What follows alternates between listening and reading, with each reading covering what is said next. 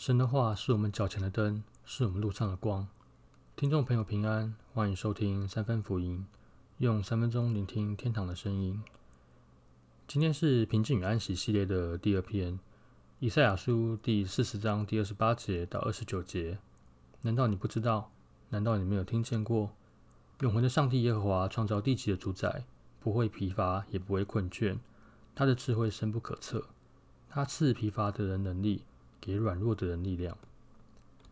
其实造物主真正的发音，因为太过神圣，古代传承圣经的圣徒不敢写出母音，只留下四个子音以及神名字的含义。神名字的含义就是自有拥有者，意思是他自己本身从起初就存在，不依靠任何东西存在，而且是永远存在。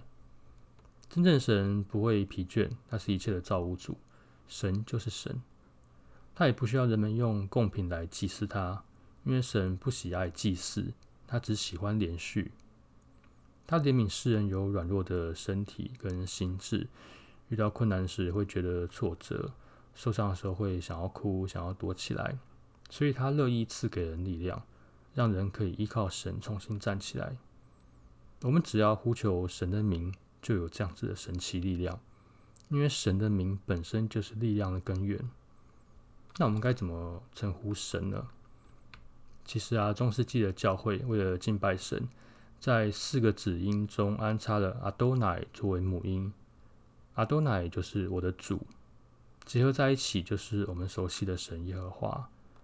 只要我我们用心灵跟诚实呼求耶和华神，他就会垂听我们的呼求。三分福音在这边祝福你，愿万军之耶和华常与你同在。